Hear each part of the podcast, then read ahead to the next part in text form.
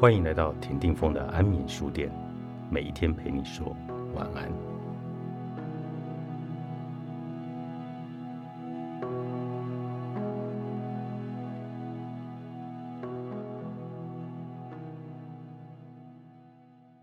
碰到一点点工作压力，你就摆出一副不堪负重的样子。我已经用尽了洪荒之力了，好累啊，压力超大的，求安慰。碰到一点点感情上的不确定，就把明天描绘的暗淡无光。他不会是不爱我了吧？失去他，我可怎么办？碰到一点点生活上的不开心，就把这段时光当做这辈子最黑暗的日子。一个人吃饭，好可怜啊！神啊，救救我吧！怎么一点点事就说难，很累，就大言不惭地说我不会。就悲悲戚戚地说：“我好可怜。”但是那么难打开的罐头盖，你咬咬牙，怎么就搞定了呢？明明下定了决心要考研究所博士班，后来上了半个月的补习班，熬了三天三夜，就觉得自己已经拼了，然后自我安慰道：“我再拼，怕也就这样了，考不上研究所也没什么吧。”然后进修梦就放弃了。明明原本计划要去欧洲留学深造，后来背了三页单字，读了五篇阅读，就认为自己已经尽了全力，然后对自己说：“那些留在国内的同学不也混得挺好吗？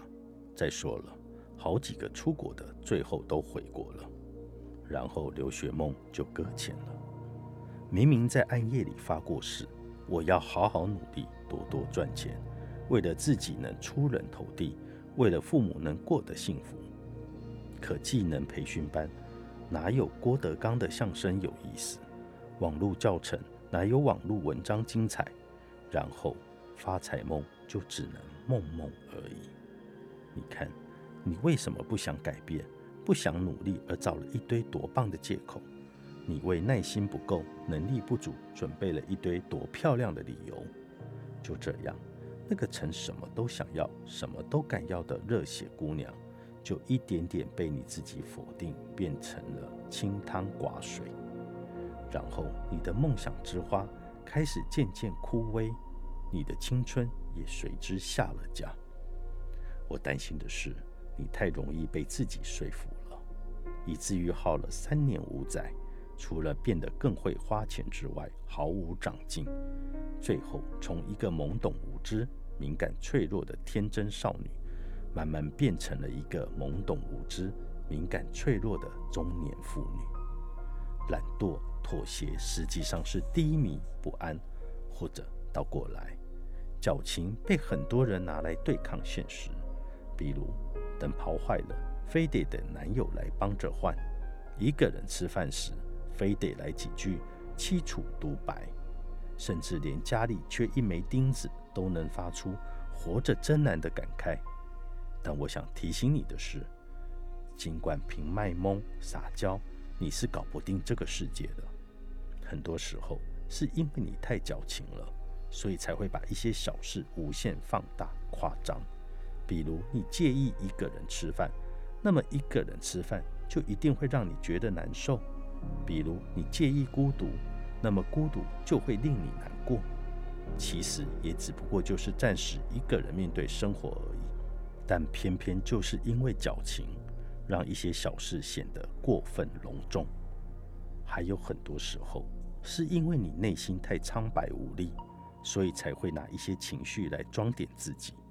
比如，把无所事事当作电视剧女主角的浪漫，把优柔寡断当作艺术家的气质。把无聊透顶当作责任的超然物外，其实你不过是想用一些似是而非的伤感，没有缘由的忧郁来掩饰自己对改变现状的无能为力。要我说，你只是太年轻了，所以自以为聪明，觉得遇人遇事一点就通，然后一通百通。其实到了一定的年纪，你就会明白。这是心智不全的表现，错把平日的闲的要死当成了七巧玲珑。而残忍的事实是，你在闷闷不乐的时候，这花花世界正彻夜狂欢；你在自怨自艾的时候，你厌恶的人正大把大把的赚钱，大口大口的吃香喝辣；你在心灰意懒的时候，你的前任正一心一意的找着新欢；你在缅怀旧人的时候，你错过的每一个人都没有空去想你。不论是情场还是职场。你不能解决问题，就会成为问题。装睡的人叫不醒，再不清醒，穷死你。作者：老杨的猫头鹰，高宝书版出版。